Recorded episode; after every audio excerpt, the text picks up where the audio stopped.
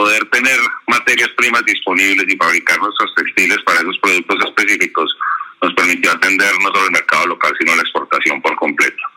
Eso no cambia de cara al 2022, por el contrario, lo estamos potencializando y tenemos eh, alianzas con nuestros proveedores de tal forma que podamos garantizar suministro de las principales materias primas y sobre todo de las cuales estamos creciendo y desarrollando eh, los clientes nacionales y del exterior.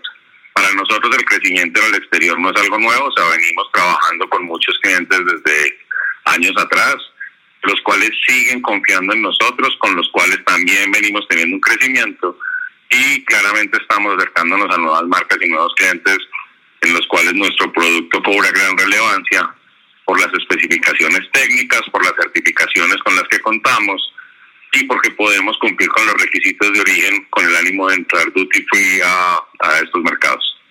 Perfecto. ¿Y hay algún mercado que todavía no tengan eh, para el que estén planeando ingresar este año o a mediano plazo? O por el contrario, otro mercado en el que ya estén pero que tengan planeado eh, crecer o fortalecer las operaciones ahí?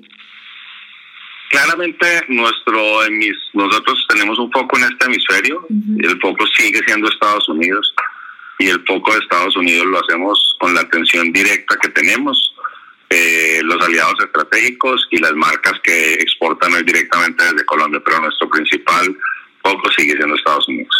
Vale, y más o menos de, digamos que del total de la producción o de las ventas, eh, ¿qué peso entonces está teniendo Estados Unidos?